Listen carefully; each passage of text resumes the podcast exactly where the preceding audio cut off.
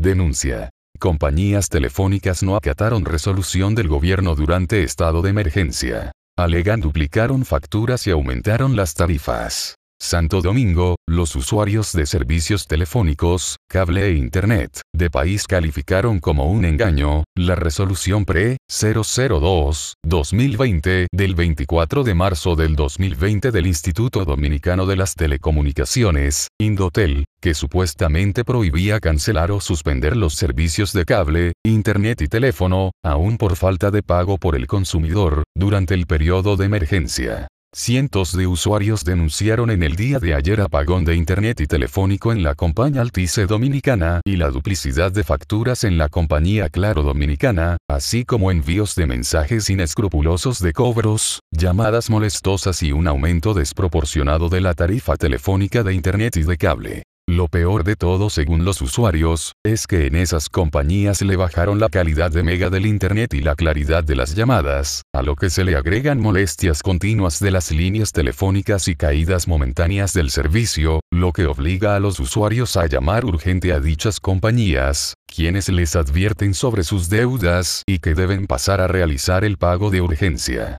Otros usuarios denuncian aumento excesivo de sus tarifas y en algunos casos, duplicidad de tarifas, todo esto sucede en ausencia de la protección del Instituto Dominicano de las Telecomunicaciones, Indotel, y su presidente Nelson José Guillén Bello, que está trancado pasando su cuarentena feliz, cobrando muchísimo dinero sin trabajar en beneficio de la sociedad. Algunos usuarios denunciaron que cuando los llaman por teléfono no le entran las llamadas, ni directa ni por internet, pero cuando ellos llaman sí le sale, todo con el objeto de aumentar sus tarifas y que genere más deudas que las que tienen, llegando hasta la duplicidad de la tarifa, lo que representa un crimen económico infernal contra la sociedad y además testifican algunos crímenes y delitos de alta tecnología, como sabotaje tecnológico. Los denunciantes dijeron que Indotel es cómplice de las compañías, y que el agravio directo lo ha causado el gobierno dominicano, quien de manera mentirosa les informó a la población que no debían pagar, porque las compañías no suspenderían el servicio, no aumentarían tarifas y no cobrarían recargos y ahora es todo lo contrario, pues las trampas son tan grandes que van más allá de la simple estafa y ahora es un atraco a la sociedad indefensa, porque el dinero del país se lo cogió el gobierno para sus funcionarios,